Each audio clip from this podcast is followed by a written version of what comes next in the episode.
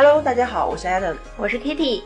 那今天呢是二零一八年的一月三日啊，二零一七年转眼间已经过去了。在这一年里呢，国内外也发生了不少的大事情啊。特朗普上台，英国脱欧，“一带一路”高峰论坛举办，十九大召开。当然呢，保险业也有不少的大事件。二零一七年啊，保险行业一路高歌勇进，但是呢，也是几家欢喜几家愁。那究竟哪家欢喜哪家愁？我们今天就一起来听一听2017年中国保险的十宗罪。最赚钱保险公司：平安人寿、人保财险。根据二零一七年前三季度披露的数据，平安人寿以三百五十七亿元的收益排在寿险公司首位，人保财险则以近一百七十七亿元的收益排在财险公司的首位。最火发展方向：科技驱动。具体而言，科技驱动就是体现在战略、销售、成本、风控等各个方面。例如呢，运用 AI 呀、人工智能、大数据、区块链等新科技，逐渐呢将保险科技应用于各业务流程和服务环节，实现承保、核保、定损、理赔等功能的智能化。比如太平洋保险推出的智能家庭保险顾问阿尔法保险，以及小雨伞保险推出的智能客服静静。最悲剧人物。原保监会主席向俊波，原前海人寿董事长姚振华。今年二月，前海人寿因为编制提供虚假材料、违规运用保险资金等问题，董事长姚振华被撤职，并进入保险业十年。五月，国务院免去了向俊波保监会主席的职务。九月，向俊波因为涉嫌受贿罪被立案调查。时至今日，保监会主席仍然空缺。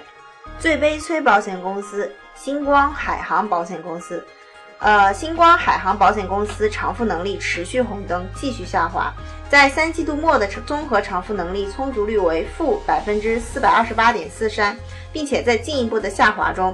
十一月份，保监会公布二零一七年保险公司服务评价结果，星光海航人寿是唯一一家被评为 D 级的，也就是服务评价最差的保险公司。最招黑保险公司华泰人寿，都说谣言止于智者，起于朋友圈。朋友圈九月就谣传华泰人寿被吊销营业执照，十二月又谣传华泰人寿被接管了。一年之内，华泰人寿在传闻中已经破产了两轮。史上最严监管年，三十七封监管函。二零一七年，保监会针对关联交易不规范、股东股权内控与合规管理等问题，密集下发监管函，数量比去年增加了一倍多。其中有二十份涉及到公司的治理问题，六份涉及产品问题，六份涉及电销不合规的问题，并有涉及超业务经营规范、偿付能力不达标、资产类别调整、车险业务规范违规、投资管理问题各一份。最佳新人相互保险社，今年二月，众汇财产相互保险社开业了，标志着相互保险这一国际传统主流的保险组织形式在我国开启新一轮的探索实践。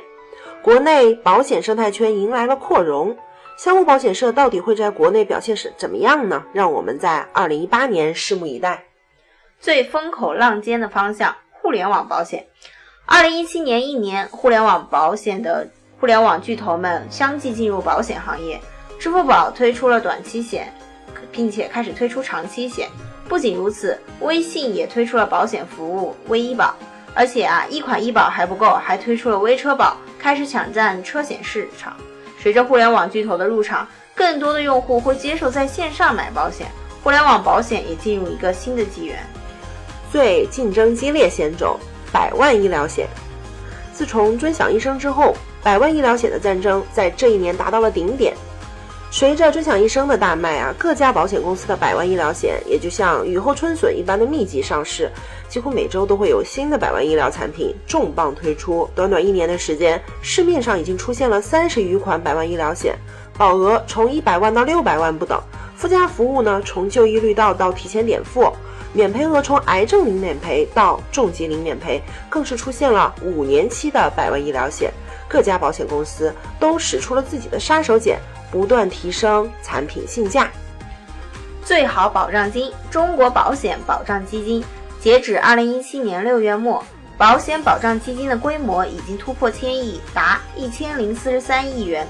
保险保障基金作为保险行业的风险救助基金，取之于行业，用之于行业，根本宗旨是要维护保险消费者合法权益服务。